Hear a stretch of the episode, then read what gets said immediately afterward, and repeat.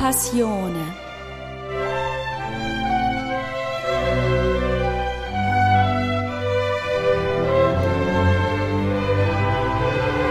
Staffel 2, Folge 1 Wie Advent und Passion miteinander zusammenhängen, wie es klingt, wenn ein Opernkomponist einen Schlüsseltext der Weihnachtsliturgie vertont und welche Gedanken Klaus Kieso bewegen, wenn er sich mit eben diesem Text beschäftigt.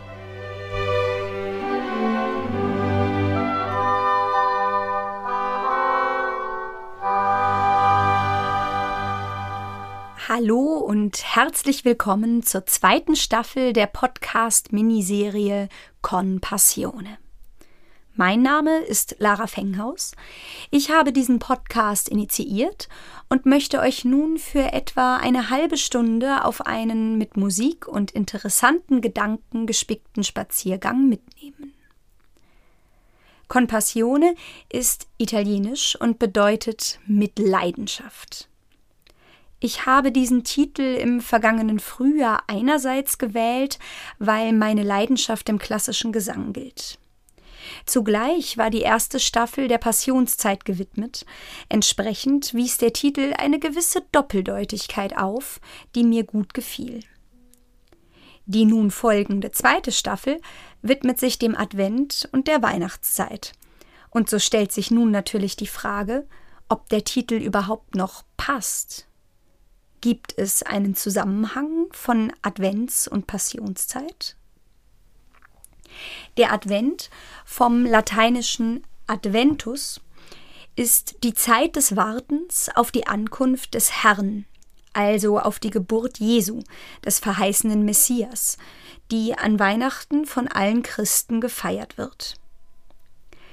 Führt man dieses Substantiv auf das Verb, aus welchem es sich entwickelte, zurück, advenire, und zerlegt dieses in seine Bestandteile, also ad und venire, so sieht man, dass die grammatische Bildung im Lateinischen der deutschen recht ähnlich ist.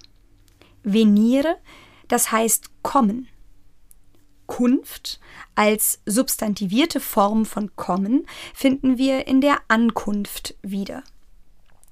Doch ad entspricht nicht nur unserer Vorsilbe an, und so gibt es noch ein zweites Substantiv, welches auf kommen zurückzuführen ist und den Bestandteil Kunft nutzt.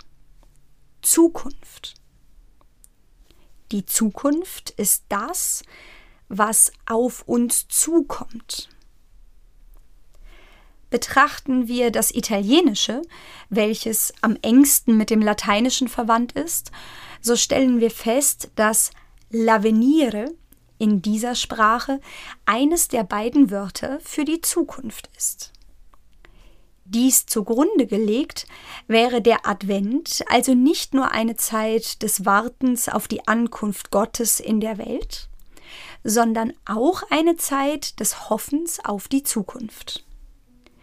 Diese Zukunft ist mit der Geburt Jesu bereits besiegelt. Wird Gott Mensch, wird er geboren, so kann er auch sterben. Die Geburt zeichnet den Leidensweg, mit welchem wir uns in der Passionszeit befassen, voraus. Von dem Moment an, da es Weihnachten wurde, war der Karfreitag unvermeidlich. Die Geburt erzwingt den Tod. Eine enge Verbindung zwischen Latein und Italienisch findet sich in dem ersten Stück, welches in dieser neuen Staffel betrachtet werden soll. Es ist das Graduale aus der ersten Weihnachtsmesse von Vincenzo Bellini. Bei der vorliegenden Sopranarie handelt es sich um das einzige erhaltene Fragment der genannten Messe. Ihr Text Tecum Principium italienisch ausgesprochen, ist lateinisch und basiert auf dem je nach Zählung 109. bzw. 110. Psalm.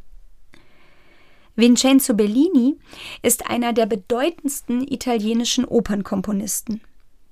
Seine Lebensdaten entsprechen in etwa denen Franz Schuberts. Auch Bellini starb jung und wurde lediglich 34 Jahre alt. In dieser Zeit schrieb er jedoch zehn Opern und avancierte zum Begründer des Melodramma Tragico, der romantischen italienischen Oper. Heute betrachten wir ihn gemeinsam mit Gaetano Donizetti als Vertreter des sogenannten Bel Canto, des Schöngesangs. Abseits des Musiktheaters komponierte er jedoch zahlreiche Lieder, sechs Sinfonien, ein Oboenkonzert sowie Klavier- und Orgelstücke und einige geistliche Werke, die in der deutschen Aufführungspraxis nur selten zu Gehör gelangen.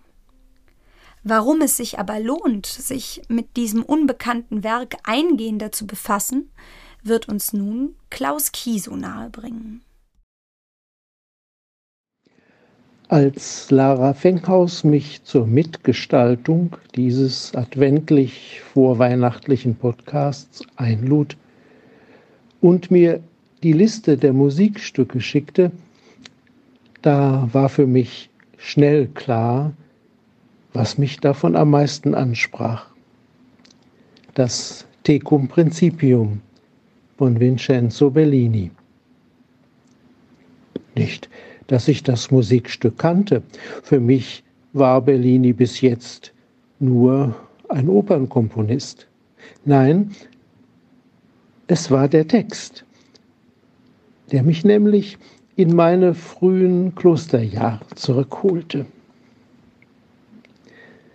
Damals sangen wir das klassische lateinische Stundengebet der katholischen Kirche jeden Tag. Und dieser Text gehört zu den Schlüsseltexten der Weihnachtsliturgie. Er wird dort sogar zweimal an prominenter Stelle gesungen am Anfang als Antwortgesang in der nächtlichen ersten Weihnachtsmesse und am Ende zur Eröffnung des Abendgebets, der Vesper, am Weihnachtstag. Er ist aus dem Psalmenbuch des Alten Testaments genommen. Dieser Text, es ist der Psalm 110, in der lateinischen Zählung 109 falls jemand einmal nachschlägt. Und er lautet so. Tecum principium in die virtutis tue in splendoribus sanctorum. Ex utero ante luciferum genuite. Auf Deutsch, dein ist die Herrschaft am Tag deiner Kraft in heiligem Glanz. Aus dem Mutterschoß, noch vor dem Morgenstern, habe ich dich gezeugt. Ja, dieser Text ist schon im hebräischen Original ziemlich schwer zu verstehen und die lateinische Übersetzung trifft nicht den einzig möglichen Sinn, aber um den hier soll es jetzt ja gehen. Der Psalmvers und der ganze Psalm 110, die haben eine sehr besondere Vorgeschichte, schon bevor sie in das biblische Psalmenbuch aufgenommen wurden. Sie stammen wohl aus einem Ritual, zur Thronbesteigung eines neuen Königs in Israel. Der Gott Israels spricht hier und redet den neuen König an. Er überträgt ihm die Königsmacht. Dein ist die Herrschaft. Und er nimmt ihn an Sohnesstatt an. Diese Formel, ich habe dich gezeugt, ist eine, Adoptierungs eine Adoptionsformel. Jahrhunderte später wird dieses Lied in das Psalmenbuch übernommen. Mit der Königsmacht Israels ist es da längst vorbei. Jetzt wird das Lied als Hoffnungslied auf Zukunft gesungen. Das unterworfene und unterdrückte jüdische Volk singt sich mit ihm die Hoffnung auf einen künftigen Retter vor, den Messias, den, der aus Unrecht, Not und Gewalt befreit. Und so kommt dieser Psalm wieder und wieder als Zitat in die christliche Bibel. Dort wird ja Jesus von Nazareth als Messias, auf Griechisch als Christus bekannt. Und von dort kommt er weiter auch in die Weihnachtsliturgie hinein, dieser Text. Dein ist die Herrschaft am Tag deiner Kraft. Oh, das ist ein Powertext. An der Krippe gesungen, den ärmlichen Stall von Bethlehem vor Augen. Dieses Menschlein nackt und hilfsbedürftig, wehrlos der Kälte und der stählernen Arroganz römischer Gewaltherrschaft ausgeliefert. Das ist der Tag seiner Macht?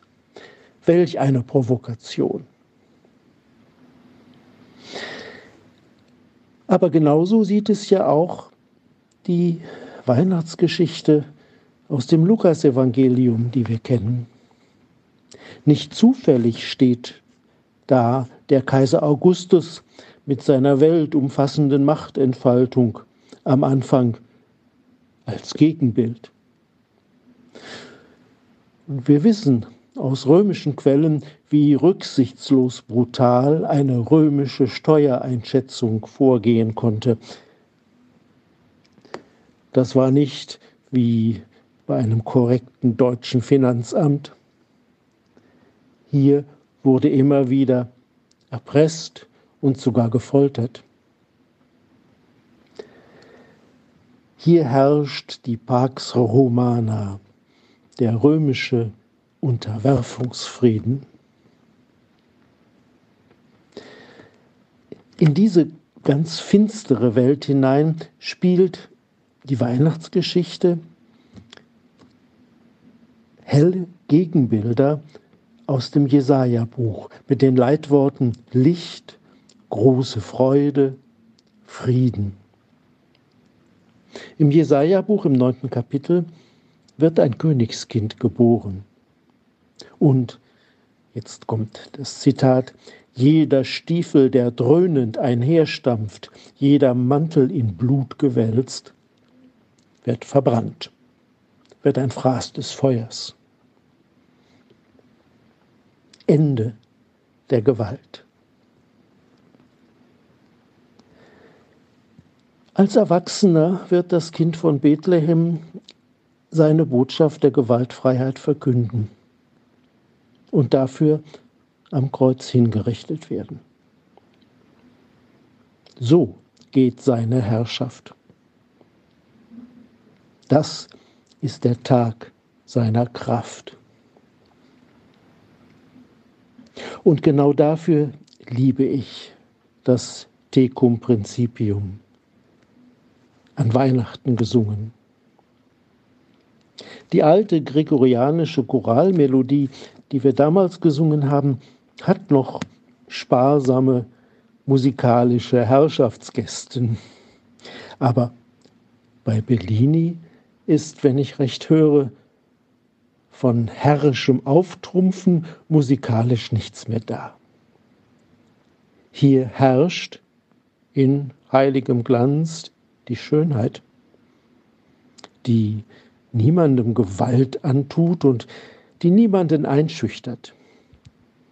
Hier leuchtet ein freundliches Licht, das Klarheit, ja Erwartbarkeit verschafft, das niemanden bloßstellt.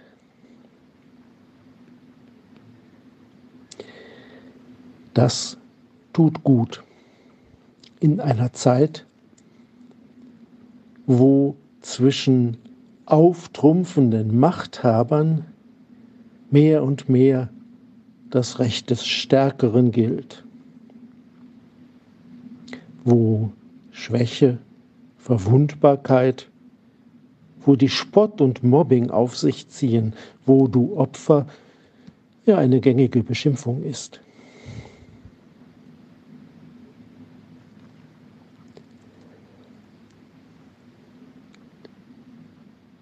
Dem stellen sich die biblische Religion, das Judentum, das Christentum und im Grunde auch der Islam entgegen. So jedenfalls sieht es der Philosoph Thomas Asseuer in einem Artikel in diesen Tagen in der Wochenzeitung Die Zeit. Er sieht die Religionen in der Position der souveränen Ohnmacht, einer unverzichtbaren, für ihn unverzichtbaren Position. Ohnmacht, Verzicht auf Macht, aber souverän, im Vertrauen auf Gottes gerechte, geschwisterliche Welt, dass die möglich ist. So höre ich Tecum Principium. Hören wir nun also die Arie Tecum Principium von Vincenzo Bellini. Es musizieren Lara Fenghaus Sopran und Michael Heuer Klavier.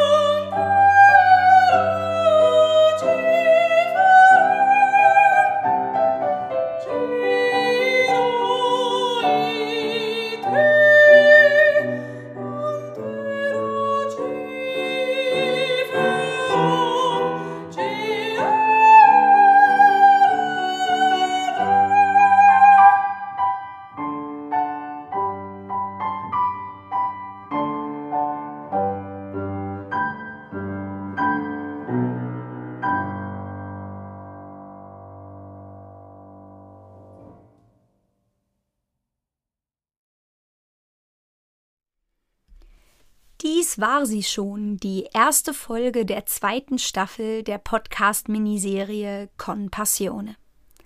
Ich hoffe, dass ihr auch den Adventsgedanken etwas abgewinnen könnt und euch die Fortsetzung weitere spannende Einblicke in die Auseinandersetzung mit Musik ermöglicht. Mir hat es großen Spaß gemacht und ich würde mich freuen, wenn ihr mich nächste Woche auch auf dem nächsten Abschnitt begleitetet. Ich kann euch versprechen, dass es interessant wird. Im Mittelpunkt wird das Lied Ich stehe an deiner Krippen hier von Johann Sebastian Bach stehen. Eine Vertonung eines äußerst gehaltvollen Textes von Paul Gerhardt. Der Student Hari Abdul Sattar von dem sein Professor sagt, er betreibe einen höchst intellektuellen Protestantismus, wird uns an seinen Gedanken zu diesem Text teilhaben lassen. Und ich kann euch schon jetzt versprechen, es wird hochinteressant und gewiss auch philosophisch. Wenn euch die zweite Staffel dieses Podcasts gefällt, dann empfehlt ihn gern weiter. Fragen, Anregungen und Kritik nehmen wir natürlich auch gern entgegen. Unter www.lara-fenghaus.de Schrägstrich con-passione findet ihr ein Gästebuch, eine Mailadresse und einen Spendenbutton. Denn ein bisschen Geld kostet dieses Projekt leider auch. Und wenn es euch wohlgefällt, uns zu unterstützen, so sind wir euch dafür sehr, sehr dankbar. Also, Bleibt gesund, passt auf euch auf und bis zum nächsten Mal. Eure Lara.